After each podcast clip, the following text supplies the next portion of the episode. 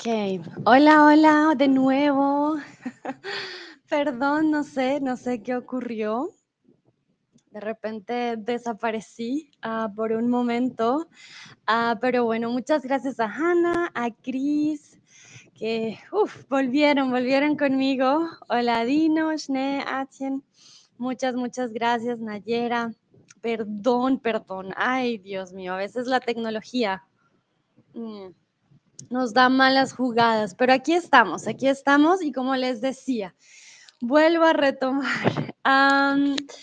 Hoy vamos a hablar del grito, del grito de la independencia aquí en México. Ya muchos me habían dicho que no conocen sobre este grito. Recuerden, no voy a hablar de la independencia, voy a hablar del grito, del grito de la independencia. Ah, ¿qué? Bueno, perdón, perdón, aquí hoy la tecnología. Les pregunto entonces, para aquellos que ya estaban, ya me respondieron, pero llegó gente nueva, entonces me gustaría saber si conocen algo del grito de la independencia en México. Nayera dice, no hay problema. Muchas gracias por entender. Hola Dino, hola a todos y todas. Les recuerdo, bueno, yo soy tutora de español aquí en Chatterbox, pero soy de Colombia. Yo soy colombiana, pero en estos momentos estoy en México y por ello, eh, pues quiero compartirles también todo aquello de, lo que yo aprendo y hoy es el día del grito y si escuchan ah, como juegos pirotécnicos eh, es porque son cohetes. Aquí lanzan cohetes, no los ves, pero los escuchan y suenan súper fuerte, como ¡pum! Entonces, si escuchan algún pum, ya saben, son los cohetes. Ah, mira, ahora alguien sí, sí ha escuchado sobre el grito de la independencia. Muy bien, la mayoría no nunca y algunos creen que lo han escuchado. Perfecto, muy, muy bien. Bueno, ahora sí empezamos. El grito de Dolores o de Independencia, hoy 15 de septiembre, en realidad lo dio una persona que se llama Miguel Hidalgo a las 5 de la madrugada del 16 de septiembre de 1810. Quiere decir que hoy se considera el grito porque hoy empezó el plan de Miguel Hidalgo. Él era un sacerdote y él quería la independencia de su pueblo. Entonces sé que puede ser confuso, para mí también lo es, ah, porque es como, ¿cuándo es? ¿El 15 o el 16? Pero mm, como él inició sus planes el hoy 15, entonces él celebra hoy en la noche, ¿vale? Y nadie se levanta a las 5 de la madrugada de mañana a celebrar, no, no, no pasa. Entonces celebran mejor hoy en la noche sobre este grito de independencia o de dolores, ¿vale? La vez pasada alguien me escribió que no podía gritar, pero no me acuerdo quién fue. Vale, bueno, les voy a contar sobre Miguel Hidalgo. Miguel Hidalgo, también llamado el cura Hidalgo, nació en San Diego Corralejo, Guanajuato. Guanajuato es también aquí en México, ¿vale? En 1753. Ah, Mo me dice que no puede gritar, ¿vale? De hecho, fue un grito de verdad, o sea, él sí hizo un grito, por eso se llama el grito de la independencia, de ahí viene el nombre. Entonces, sí, sí fue un grito. Y bueno, pero ahorita más adelante les cuento em, qué es lo que hacen en este día aquí, ¿no? Bueno, ah, continuamos y yo tengo una pregunta para ustedes. A Miguel Hidalgo también se le conoce como el cura Hidalgo. Quiere decir que un hombre que es un cura, ¿qué es? ¿Es un político, un sacerdote o un alcalde? Cuéntenme ustedes. ¿El cura qué es? ¿Un político, un sacerdote o un alcalde? For the people who are joining, we're talking about uh, el grito de independencia, the independence scream, so to say, in Mexico. And the person who did it was Miguel Hidalgo. And he was known as a cura. So I'm asking, what's a cura? ¿Un político, un sacerdote o un alcalde? ¿Qué creen ustedes que podría ser? Ok, ok. Algunos dicen sacerdote, otros dicen político. Mm. Vale, muy bien. Recuerden que la palabra cura tiene varios significados, ¿no? La palabra cura puede ser una curita, digamos, para los, los dedos. A ver si tengo aquí una y les muestro. Una cura. un cura con, la, con el, miren, aquí lo tengo, con el un significa que es un hombre. Entonces, una cura en femenino es una cura. Algunas hay más pequeñas, esta está muy grande, pero una cura puede ser esto se los voy a escribir en el chat. Es femenino, la cura, le decimos una curita también. Una cura, una curita. un cura es un sacerdote, ¿vale? Masculino. Y la cura, the remedy for a sickness, sacerdote. Entonces, cuando es la cura para el cáncer, por ejemplo, que todos quisiéramos encontrar la cura también para una enfermedad enfermedad. Entonces, recuerden, hay una diferencia entre la cura, un cura y una curita, ¿vale? Están esos tres. En español siempre tenemos una palabra y puede tener muchos significados, ¿no? Pero un cura masculino es un sacerdote. Como les decía, él quería una mejor vida para sus feligreses y por ello cuestionaba el estatus colonial y conspiraba para derrocar al virrey español. Repito, él quería una mejor vida para sus feligreses y por ello cuestionaba el estatus colonial y conspiraba hmm, para derrocar al virrey español. Babat me pregunta, hay un curador, le llamamos curandero. Bueno, aquí me salgo un poquito del tema, pero para explicarles, ¿no? Estamos hablando de, la palabra cura. hay personas, ya sean de comunidades indígenas o personas que consideramos, sobre todo en Latinoamérica, que consideramos que tienen poderes curativos. Y a esas personas les llaman curanderos, ¿vale? El curandero o curandera también, también puede ser mujer, ¿no? Él y la curandera. Un curador no. Yo creo que sí existe la palabra, pero debe tener otro significado. Curador. Hmm, voy a mirar si encuentro algún otro. Por lo menos en Latinoamérica no conozco un curador como. Bueno, según la RAE, un curador también es una persona que cura, un remedio, pero sería más como un adjetivo, ¿sabes? Como un té curador, un té que te cura, o mm, una, una fruta que te cura, no sé, comida que es muy buena para ciertas cosas. Entonces lo usaríamos más como un adjetivo. y también creo que es la palabra para personas eh, con, que trabajan con lienzos, pescado y carne. Creo que curar la carne tiene un significado también especial, pero la verdad que es muy técnica y no, no la conozco. Vale, papá, dame manito arriba, cuéntame si te quedó claro. For everybody, if you have questions, please write them in the chat. I will stop, I will explain you, okay? Don't hesitate to do that. Uh, für die Leute im, im ja, für alle. uh, wenn ihr Fragen habt, bitte im Chat schreiben. Ich werde eine Pause machen und dann ich antworte alles, uh, was en chat steht. ¿Ok? Bueno, tengo una pregunta para ustedes. Recuerden, los feligreses tienen que ver con la religión. Eh, en aquella época aquí en México no eran independientes, ellos pues tenían antes una comunidad prehispánica indígena y luego llegaron los españoles. Entonces, este cura Miguel Hidalgo cuestionaba ese estatus colonial. ¿Por qué tienen que estar los españoles aquí? Y quería derrocar al virrey español. Entonces, quiero preguntarles, ¿qué significa conspirar? ¿Qué creen ustedes? Una conspiración, conspirar. ¿Qué estaba haciendo Miguel Hidalgo al conspirar? Cuéntenme, perdón que mi cabello, pero es que tengo el, el, el aire acondicionado y mi cabello viene hacia mí, pero sí es por el aire.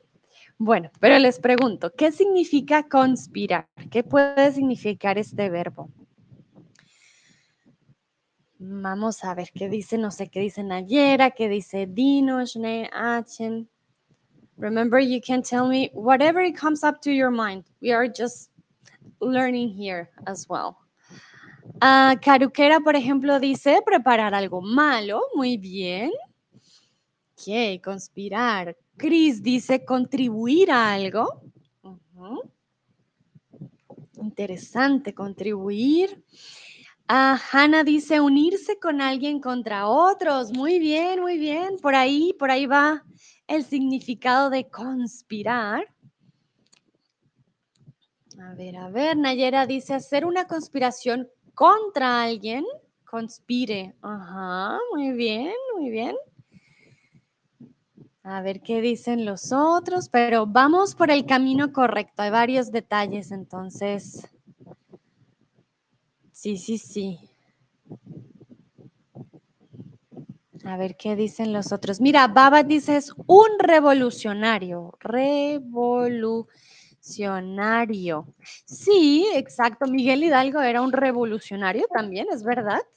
Ah, y tiene que ver con la conspiración, aunque al principio no siempre son revolucionarios, también depende del tipo de conspiración. Dino dice, un conspirar es cuando dos o más personas hacen un plan juntos. Ajá, muy bien, muy bien, ok.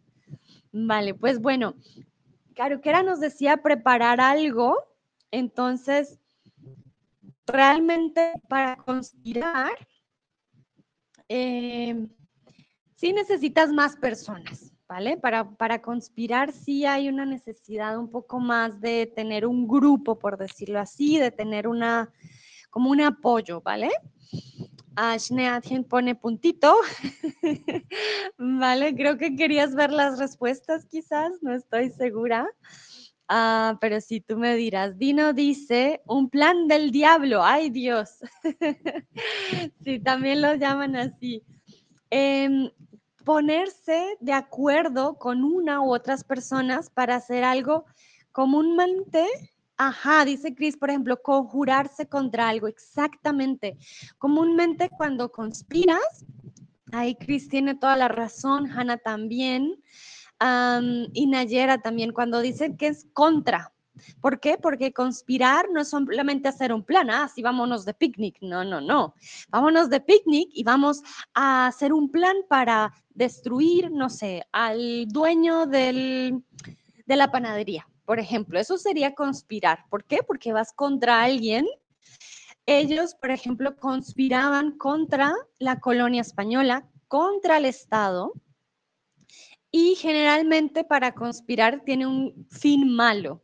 En este caso no tenía un fin malo, pero eh, ellos querían, obviamente no querían pedirle el favor al virreinato, no iban a llegar, ay, por favor, es que queremos la independencia, ¿se pueden ir? Pues no, no llegaron, ay, por favor, pero por favor, no, llegaron con armas, obviamente. Entonces, en esa época también, y hoy también, cuando alguien conspira o grandes poderes conspiran, no conspiran eh, con cosas digamos, ah, pacíficas, sino siempre hay armas de por medio y ese tipo de cosas. Entonces, conspirar, recuerden, ponerse de acuerdo con una u otras personas para hacer algo contra alguien, ¿vale? Para hacer un plan. Lo voy a escribir aquí en el chat para que también lo tengan. Eh, ponerse de acuerdo con una u otra persona para hacer algo especialmente contra alguien, ¿vale? Eso es conspirar. Bueno, les sigo contando. Entonces, la noche del 15 de septiembre quiere decir la noche de hoy, el cura pidió la ayuda de los parroquianos de Dolores, ¿vale? Él tenía una parroquia y liberó a los presos políticos de la cárcel y tomó luego las armas. Hanna me dice, es interesante porque en checo el verbo conspirar existe también, pero significa algo un poco diferente. Hanna, cuéntame, ¿qué significa en checo el verbo conspirar? Tengo curiosidad de saber. Ah, muy bien, entonces repito, la noche de hoy, del 15 de septiembre, el cura, ¿quién? ¿Cuál cura? Miguel Hidalgo. Pidió la ayuda de los parroquianos de Dolores y liberó a los presos políticos. Recuerden que un preso político es cuando hay alguien en el poder y aquellos que no están de acuerdo y son políticos y están en la política los meten a la cárcel son presos políticos. Y luego pues tomó las armas, ¿no? Como les digo, no fue pacífico, no fue como, ay, por favor, por favor, váyanse. No. Entonces, recuerden, parroquia significa church, en alemán Kirche, y parroquianos son aquellos trabajadores y aquellos que asisten habitualmente a la parroquia, ¿vale? Entonces, hay diferentes palabras para parroquia y creo que hay diferencia entre iglesia, parroquia, tienen unas diferencias, obviamente, ah, pero bueno, hoy no vamos a hablar de, la diferencia. Es, como una iglesia, ¿vale? Es a church, a kirche, y los parroquianos son aquellos trabajadores y personas, pues, de la religión que van habitualmente a este lugar. Yo tengo una pregunta para ustedes y quiero saber si asisten a alguna parroquia habitualmente. Chris me dice, en alemán, en alemán, recuerda, porque alemán es una persona alemana, un alemán, ¿vale? Pero en alemán, en el idioma alemán, es conspirieren y significa lo mismo. Estoy casi segura que debe ser una palabra del latín, por lo tanto, eso me gusta cuando hay palabras parecidas, por fin, en el alemán y el español, que a veces uno cree, uff, no, no hay nada parecido, pero sí, si hay palabras que tienen una, una similitud. Bueno, entonces yo les pregunto si asisten a alguna parroquia habitualmente. Remember, if you have questions, if you don't understand any or something, please write it in the chat. I'm here for you. ¿Ok? Ah, mira, Caruquera dice paguas en francés. Ok, vale. Sí, eh, tiene varias, varios significados porque creo que la parroquia no es lo mismo a la iglesia, pero... Por ejemplo, Cris dice no nunca. Yo les cuento aquí en Latinoamérica, mm, pues la, la, la, iglesia, eh, la iglesia política, perdón, la iglesia católica es muy importante. Y yo por ejemplo, cuando estudiaba, estudié en un colegio que tenía una parroquia adentro. Entonces yo tenía que asistir ah, regularmente a la parroquia. Entonces yo antes asistía habitualmente a la parroquia, no porque quisiera, porque me tocaba, pero hoy en día obviamente mucha gente va a la parroquia porque quiere, ¿no? No porque le toca como a mí. Y ya yo, por ejemplo, ya no voy, no, hace años no voy a una parroquia, ya no, no voy. Uh, Atien dice, no, soy ateísta, ¿vale? Recuerden, soy ateo o atea, ¿vale? No soy ateo o atea. Ateísta suena extraño, ah, pero si no, no funciona en este caso. Ateísta no, Creo que ateísta sería como un, un, un adjetivo. Déjame ver, porque estoy segura que sí existe la palabra. A ver, a ver. Dice, ateísta. Sí, el ateísta es un, un, un adjetivo como tal, pero no lo usamos cuando dices, no, soy ateo, soy atea. Ese es el, adjetivo que usamos más que ateísta, ¿vale? Ah, Dino escribió puntito y Nayera dice no. Vale, muy bien. Perfecto. Bueno, no sé si alguien más quiera compartir. Jenny, Peta, Sigi, Gary. ¿Van ustedes a la parroquia? Do you go to church? Hannah, por ejemplo, dice, sí, cuando tenemos que practicar canto para concierto, juntos en mi coro podemos estar allí por dos días. Ah, mira, muy bien. Muy, muy bien. Exacto. Mira, Hannah, por ejemplo, va para hacer canto de coro, que es diferente, ¿no? Ya no va a la iglesia, a la misa, lo que se llama la misa, sino para el coro. Chris me cuenta, no soy ateo, pero mis padres abandonaron la iglesia antes de mi nacimiento. Ah, mira, muy bien, interesante, sí, uno también puede abandonar la iglesia. Abdicar se llama, ¿vale? Abdicar la iglesia. Y mm, sí, creo que, bueno, eso va en, gustos y en creencias y en muchas cosas, ¿no? Entonces, religión. Y Hannah dice, va por el coro, pero es atea. Muy bien, perfecto. Continuamos, les sigo contando. Volvemos a la historia de Miguel Hidalgo. Entonces, recuerden, Miguel Hidalgo era un cura, un sacerdote, que no estaba de acuerdo con la colonia española aquí en México. Entonces, un día como hoy, en 1785, el cura Hidalgo dijo, no, ya, ya basta, es momento de tener la independencia. Y la noche de hoy, de hoy 15 de septiembre, él tomó las armas. Al día siguiente, la mañana siguiente, quiere decir el 16 de septiembre, convocó a una misa a la que asistieron numerosos partidarios de las cercanías. Y en ella hizo un lanzamiento a alzarse en armas contra las autoridades coloniales. Tal proclama es conocida como el grito de Dolores. Como les dije, el grito se celebra hoy, mañana, hoy en la noche. ¿Por qué? Porque el grito fue a las 5 de la mañana del 16 de septiembre. Y bueno, a nosotros nos gusta dormir, ¿no? Entonces nadie va a levantarse a las 5 para celebrar el grito. Entonces, ¿qué hacemos? Se celebra en la noche. Entonces, voy a volver a leer. Si tienen preguntas, if you have any questions, falls ihr Fragen habt, bitte im Chat schreiben. Please write them in the chat. A la mañana siguiente convocó una misa, una misa es donde vas a orar, hay un sacerdote en la iglesia, a la que asistieron numerosos partidarios de las cercanías.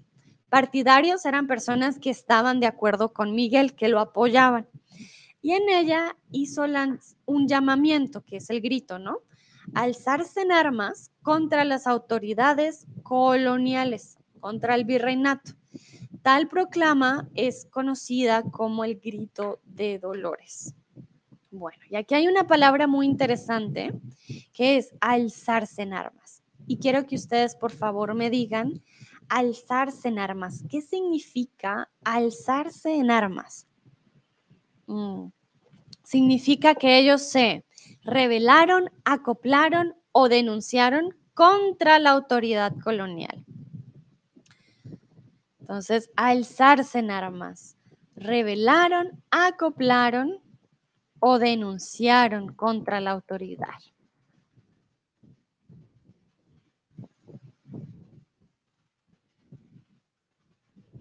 A ver, algunos dicen denunciaron, otros dicen revelaron.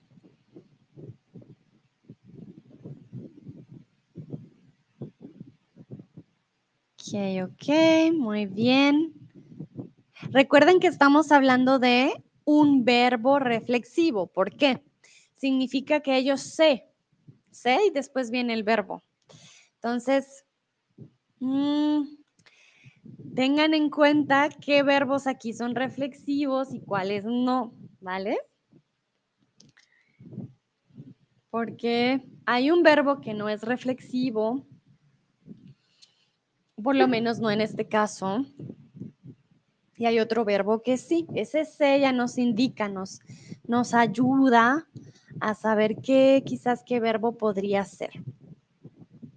Entonces, Vemos, algunos dicen ya revelaron, denunciaron, alguien dijo acoplaron. Vale, entonces vamos de una a decir acoplaron, no, no, no. ¿Por qué? Acoplarse es ajustarse a la situación. Acoplarse es como, bueno, me acostumbro, está bien, sí. Como si los mexicanos hubieran dicho, ah, La colonia, bueno, pues está bien, no, no hay problema, pero no, ellos no dijeron eso. Ellos no querían más a la colonia, entonces no se acoplaron. Denunciaron, se denunciaron, sería que los mexicanos dijeran, ah, voy a denunciarme a mí mismo porque yo estoy haciendo conspiración. Van y se entregan ellos, se denuncian, ah, colonia, yo estoy en contra de ustedes, métanme a la cárcel tampoco funciona en este caso. Sería se rebelaron, ellos estaban en contra de la autoridad colonial y por lo tanto, sí, alzarse en armas. Obviamente también significa alzarse en armas que fue algo violento. Tomaron las armas para rebelarse contra la autoridad colonial. No fue que simplemente salieron a gritar, váyanse, por favor, no. No, no, no, tomaron las armas, ¿vale? Bueno, el llamado Hidalgo fue atendido por centenares de campesinos de los lugares cercanos. Y a medida que avanzaban, se les iba uniendo peones e indios de las comunidades indígenas también. ¿Vale? Entonces, repito, el llamado, porque recuerden que él hizo un llamado en la misa y en esa misa él hizo un grito. Y en ese grito llamaba a todas las personas para que con él eh, se, mm, se rebelaran contra la colonia. Ese llamado fue atendido por centenares, quiere decir muchísima gente, ¿no? Recuerden que viene centenares, viene la palabra cien, ¿vale? Entonces, mucha, mucha gente, a campesinos de lugares cercanos, y cada vez que se hablaba más al respecto, pues ya se iban uniendo más personas, ¿vale?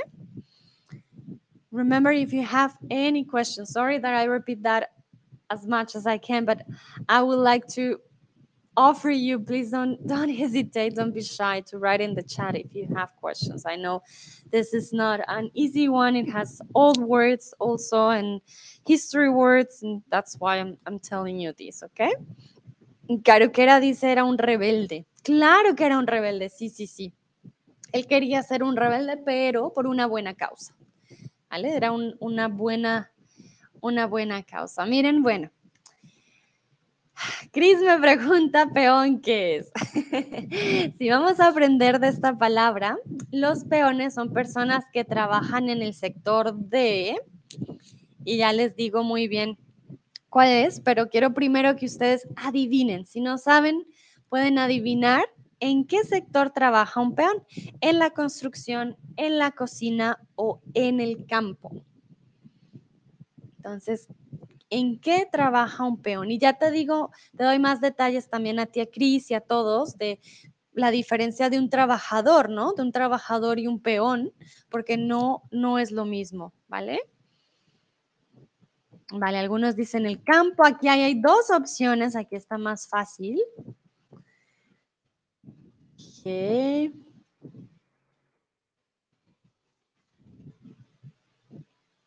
Bueno, la mayoría dice que en el campo, alguien dijo que en la construcción.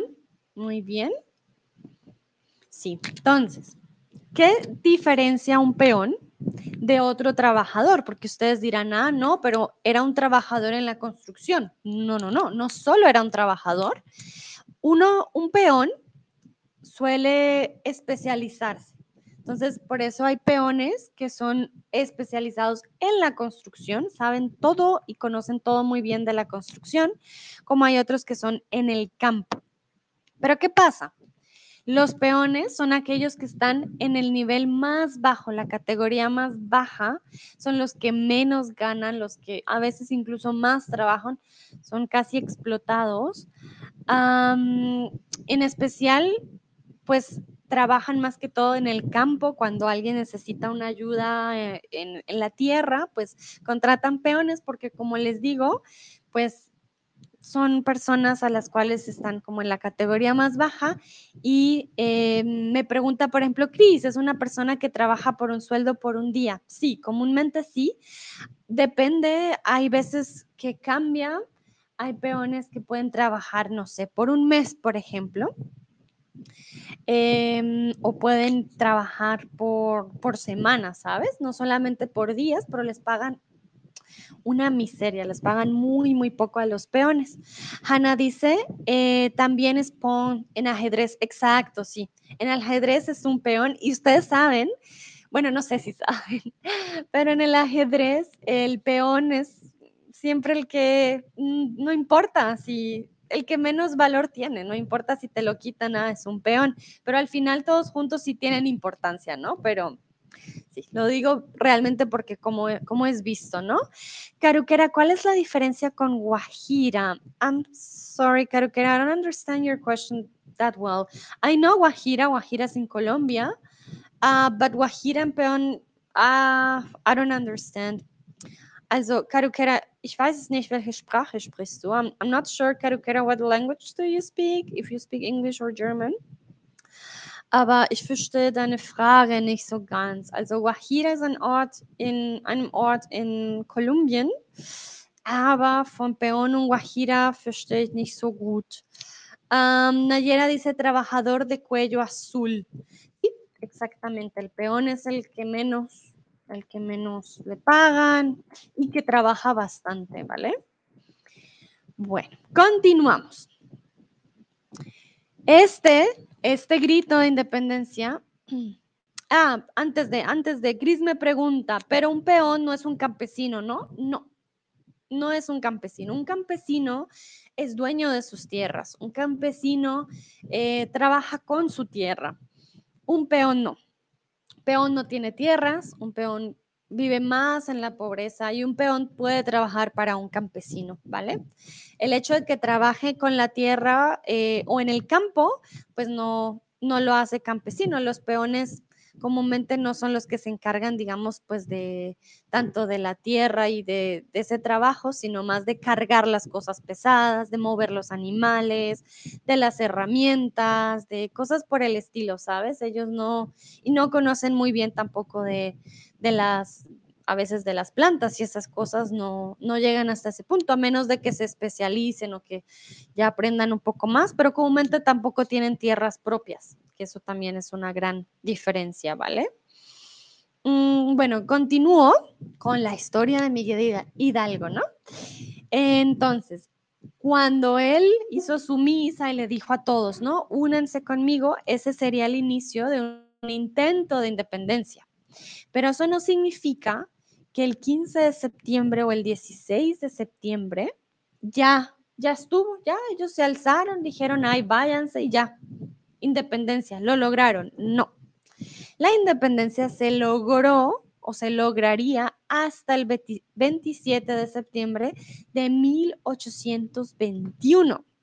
Imagínense, 11 años luchando por la independencia. Entonces, hasta hoy se celebra ese grito, como ese inicio del movimiento de no, ya, es momento de, de dejar la colonia pero no fue sino hasta el 27 de septiembre, muchos años después, que ya se lograría como tal la independencia. Cris me dice, gracias, no hay de qué, Cris. Entonces, yo les pregunto a ustedes, ¿por qué crees que duró tanto tiempo en conseguirse la independencia? Fueron 11 años en los que en México la gente mexicana tuvo que luchar para que se lograra la independencia. Entonces, cuéntenme ustedes por qué, por qué creen que duró tanto tiempo.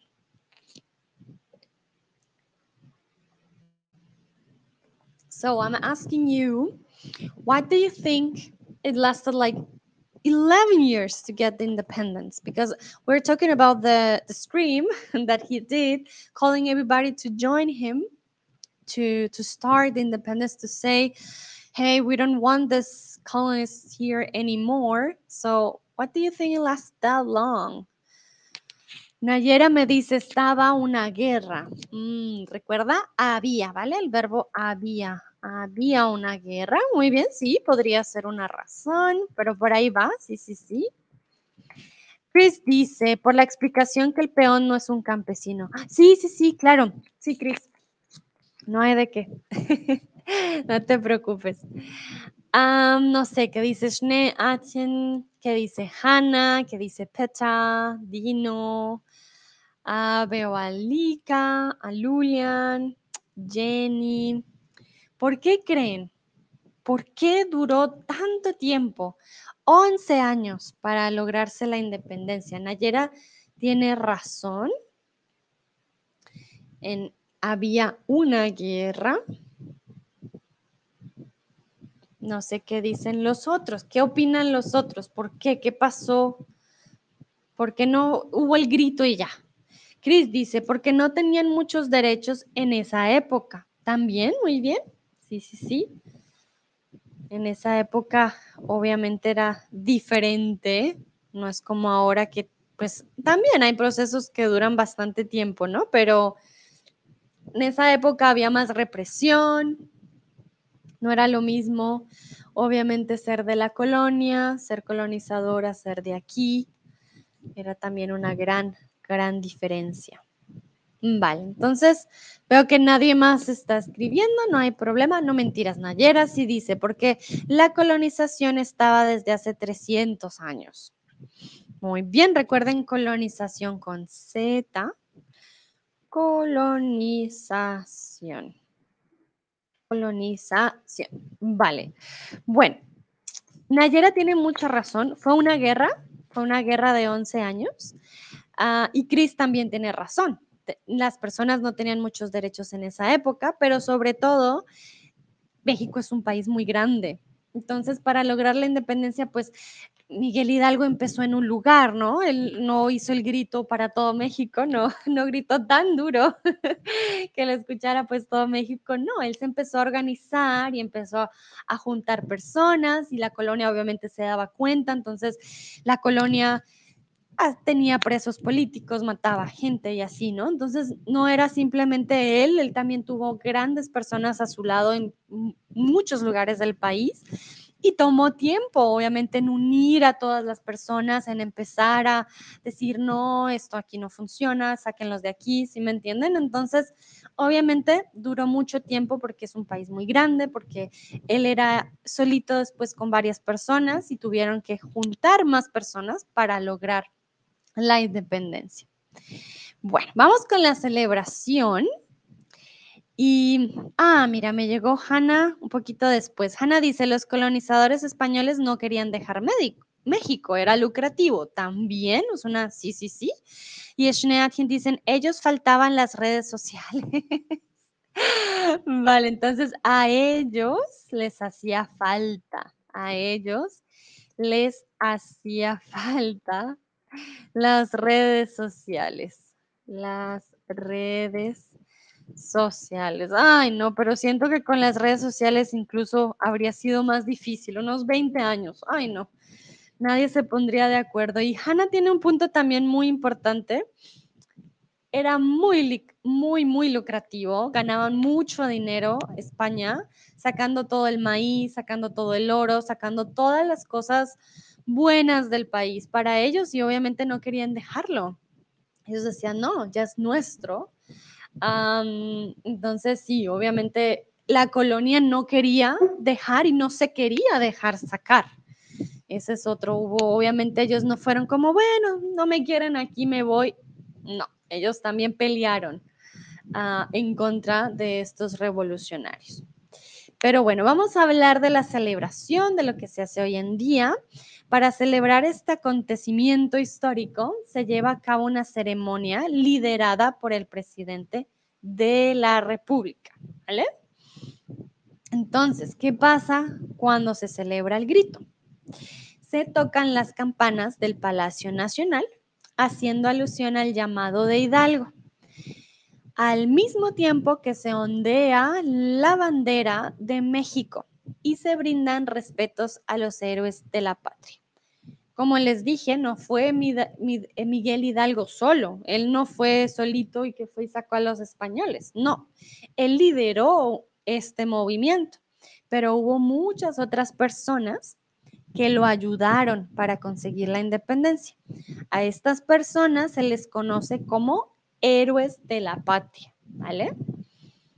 Bueno, en, este, en, esta, en esta oración vemos una palabra interesante, que es la palabra ondear. Dice que hacen un llamado de Hidalgo y al mismo tiempo se ondea la bandera. ¿Qué significa la palabra ondear? La palabra ondear significa mover un objeto para formar círculos, ondas o viento. Esto está fácil.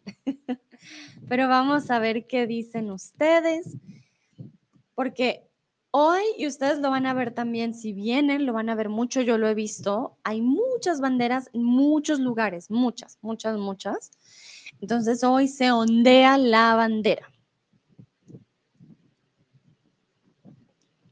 muy bien, ya empezaron a contestar. Entonces recuerden, ondear, círculos, ondas o viento. ¿Cuál será la respuesta en este caso? Entonces, para ondear la bandera, ¿qué se forman? Círculos, ondas o viento. Bueno, la mayoría dice ondas, algunos dicen viento, Ok. Perdón, tengo una hormiga en mi computador. ya, ok, muy bien. perfecto, sí, sí, sí. Ondas es la respuesta en este caso.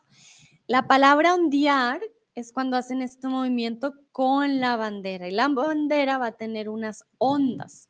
El viento también forma ondas, y a veces si es una bandera muy grande puede formar viento, pero en este caso, si decimos ondear la bandera, es hacer este movimiento de ondas con la bandera, ¿vale?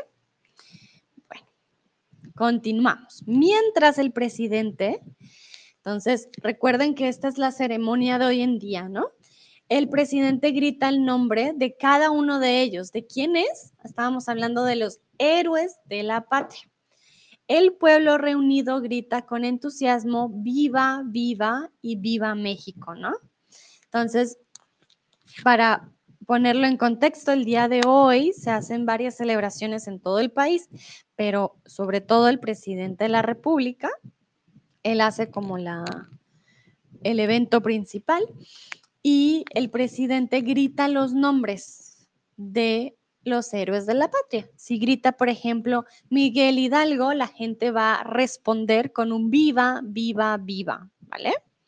Entonces, eso es como en la tradición para el Día del Grito. Recuerden, el Día del Grito no es el Día de la Independencia, es el día que inició este movimiento para lograr la independencia 11 años después, pero no, no es un grito de que realmente les dio ya la independencia, ¿vale?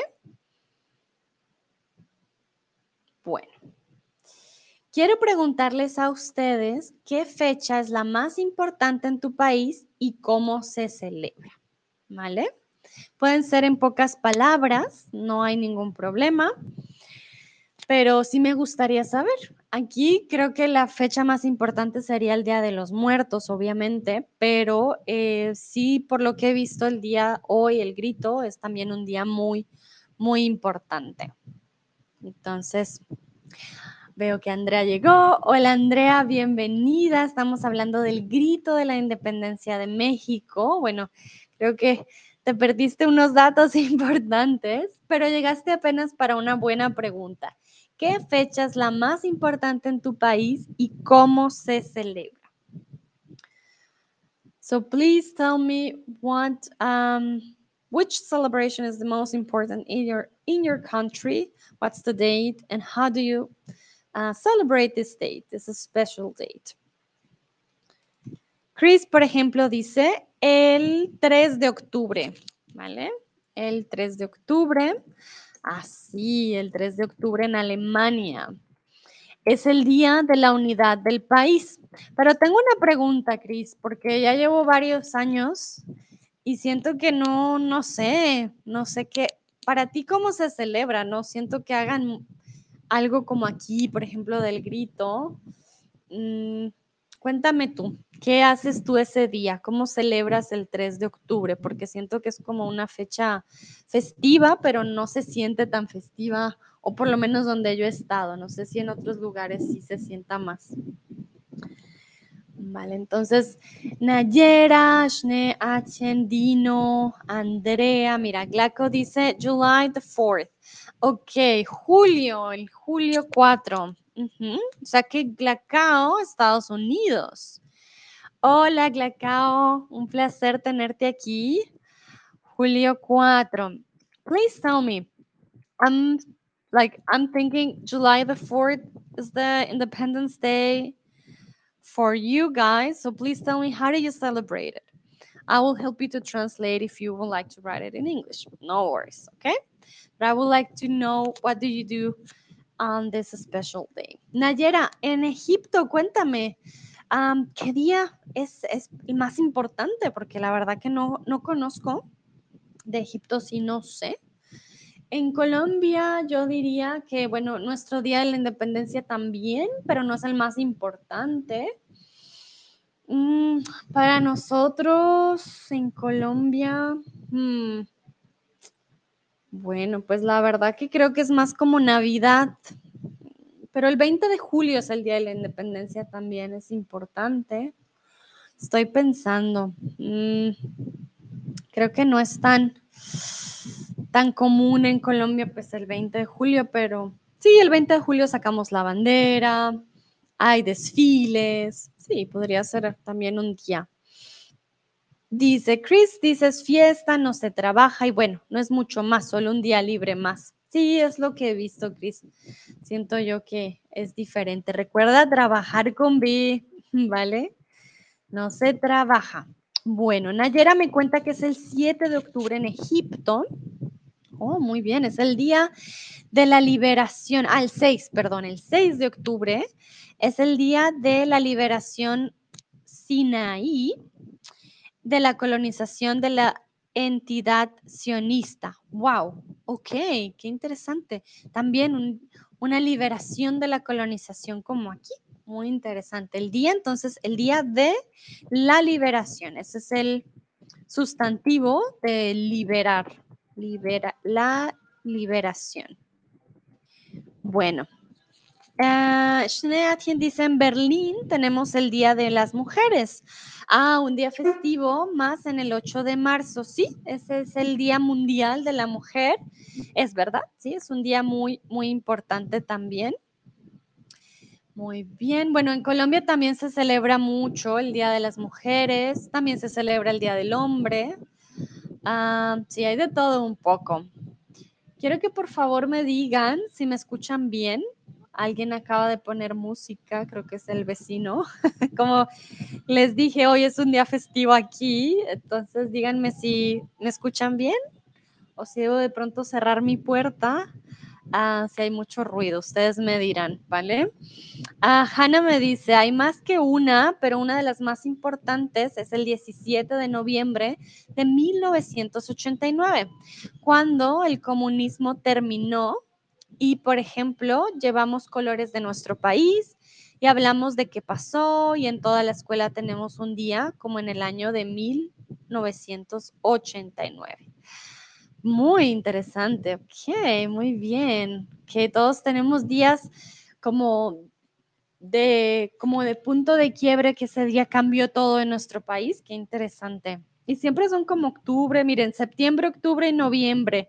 Veo que tienen de todo un poco, bueno, aunque Glacao dijo julio, julio 4, sí, pero la mayoría son como a final de año, interesante.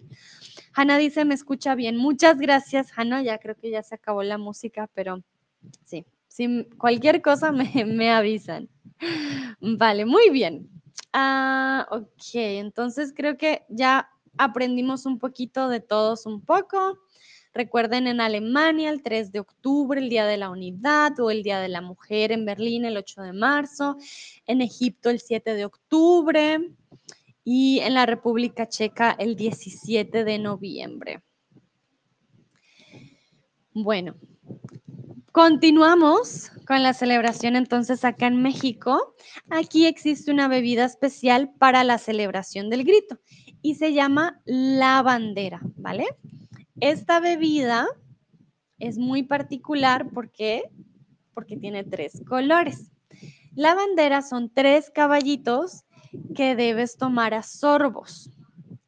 Primero tomas el trago de jugo de limón, que es el verde. Luego tomas un trago de tequila blanco. Y por último, un sorbo de sangrita rojo. Que Nayera dice en el invierno para evitar el calor que es el difícil durante la guerra. Ah, muchas gracias Nayera. Nayera nos contaba que el, el 6 de octubre, perdón, el 6 de octubre en Egipto es eh, la fecha especial que hubo liberación, pues obviamente hubo guerra para esa liberación y me explica que era por el invierno para evitar el calor, porque obviamente muy, muy diferente perdón, muy difícil. Hanna dice, escuchado de la bandera, muy bien. Eso está muy bien. Ah, oh, perdón. Entonces, la bandera son tres caballitos, los caballitos son como los shots, ¿vale? Pero aquí le dicen caballitos. Y como lo ven en la foto, hay tres colores que son para la bandera de México. Primero de limón, luego el de tequila que es blanco y luego un sorbo de sangrita. ¿vale? Que es el rojo. ¿De qué crees que está hecha la sangrita? Recuerden, sangre viene pues de nosotros, de las venas, pero no, aquí no, no toman sangre obviamente, pero quiero preguntarles, ¿qué se les ocurre? ¿Qué creen ustedes que es ese ingrediente que está en la sangrita? ¿Quién? Bueno, uh, for the people that maybe uh, are wondering what I'm talking about, I was talking about the drink that's called la bandera, the flag, the Mexican flag. So it has three colors, green, white, and red. And the red one has um, sangrita. And I'm asking you, what do you think is the ingredient for the sangrita? Sangrita, it's like blood in Spanish, but of course it's not blood. So what do you think it is? Chris dice tomate. Pero ¿cómo? ¿Un tomate lo exprimes o cómo haces el tomate? Hanna dice, he escuchado que es el jugo de tomates. Muy bien. Hanna, ¿has probado la bandera o solo has escuchado de la bandera? Me da curiosidad. Recuerden que aquí en, México, tanto el limón como el tomate, ay, Dios mío, mejor dicho, súper, súper, súper importantes estos dos, además de las tortillas, obviamente, pero dice Schnee Atien, vino rojo, vodka, Sprite y frutas. Oh, wow, una sangrita muy fuerte. Ok, alguien dijo, no, no es tomate, no, no, no, es vino rojo, vodka y Sprite y frutas.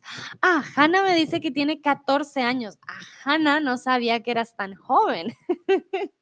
vale, entonces no, no hay sangrita para ti cuando crezcas, cuando ya estés mayor, sangrita, pero ahorita no. bueno, no bandera, sangrita de pronto sí. Chris me pregunta, ¿hay una diferencia entre la palabra sorbo y trago? Por supuesto que sí, Chris. Un sorbo es cuando tomas una pequeña porción, ¿vale? Un sorbo, por ejemplo, yo voy a tomar un sorbo. Ahí tome un sorbo. Puedes tomar un sorbo de agua, puedes tomar un sorbo de té, puedes tomar un sorbo de lo que sea, que sea líquido. Y es tomar un poquito. Cuando está, por ejemplo, muy caliente el té o tu café, dices, ah, voy a sorber un poquito. Este es la, como el sonido cuando sorbes, ¿vale? Y el trago es un trago que tiene alcohol, ¿vale? Entonces el trago sí es alcohólico, un trago de ron, un trago de tequila, ¿vale? El, tequila es un trago, ¿vale? Ah, entonces sí, esa es la diferencia. Un sorbo es como tomar un poquito de un líquido y el trago es eh, una bebida alcohólica, ¿vale? Que no es para Hannah. No, Hannah no lo puede tomar. ok. Vale, Nayera puso un puntito. Creo que quería ver qué, respondieron los otros. Recuerden que sangrita no es lo mismo a sangría, ¿vale? Ese es diferente. Sangría es otra cosa a la sangrita, ¿vale? Bueno, entonces la sangrita es un jugo de tomate con chile serrano, salsa, tabasco, jugo de naranja y limón dándole un toque picante. ¿Vale? Ah, Hannah der Schluck. Gracias, Hanna, exactamente, un sorbito. Es un schluck. Mm, sí, entonces la sangrita no solamente es jugo de tomate. Creo que entonces, Hanna, tú podrías tomar la sangrita. Ah, porque la sangrita no tiene alcohol, es más una combinación de picante, de, con jugo de tomate y otras cosas, pero no puedes tomar entonces la bandera completa, porque esa sí tiene tequila. Ah, pero sí, la sangrita, como ya había dicho Cristian, jugo de tomate, pero tiene otras cosas. Tiene el chile serrano, que es picante, ah, salsa Worcestershire, siempre me equivoco con ese nombre, Tabasco, jugo de naranja y limón. Y sí, tiene un toque picante y bueno, tiene un toque también, da un sabor fuerte, les debo decir. Aquí también toman mucho la cerveza con esta combinación, con jugo de tomate, chile y demás. lo he probado y, uy, es fuerte. No es de mis favoritos, debo decirlo. Ah, pero igual, no, no, no les digo que no lo prueben porque creo que lo deben probar, obviamente. vale, muy bien. Pues bueno, estará la sangrita. Y ya por último, una pregunta muy, muy fácil es ¿por qué la bebida se llama lavandera? Esa respuesta ya se las había dado, pero quiero que ustedes por favor me la escriban de por qué la bebida que hablábamos con estos colores. Estoy leyendo ah, se llama la bandera. Bueno, mientras ustedes responden, yo le comento, bueno, Hanna dice, no, me pica todo, tranquila Hanna, te entiendo. alguien dice, ¿qué? ¿Cerveza con jugo de tomate? Sí. le llaman tanto como o clamato, si no estoy mal, clamato, o micheladas. O tengan, tengan cuidado cuando pidan una michelada aquí en México. Ah, con la comida siempre cambia, siempre, siempre cambia. Ah, sí, hacen, o sea, tienen cerveza, gente cuento. Entonces, la cerveza con jugo de tomate, con el chile, con la salsa, también le ponen a veces salsa Maggi, con limón.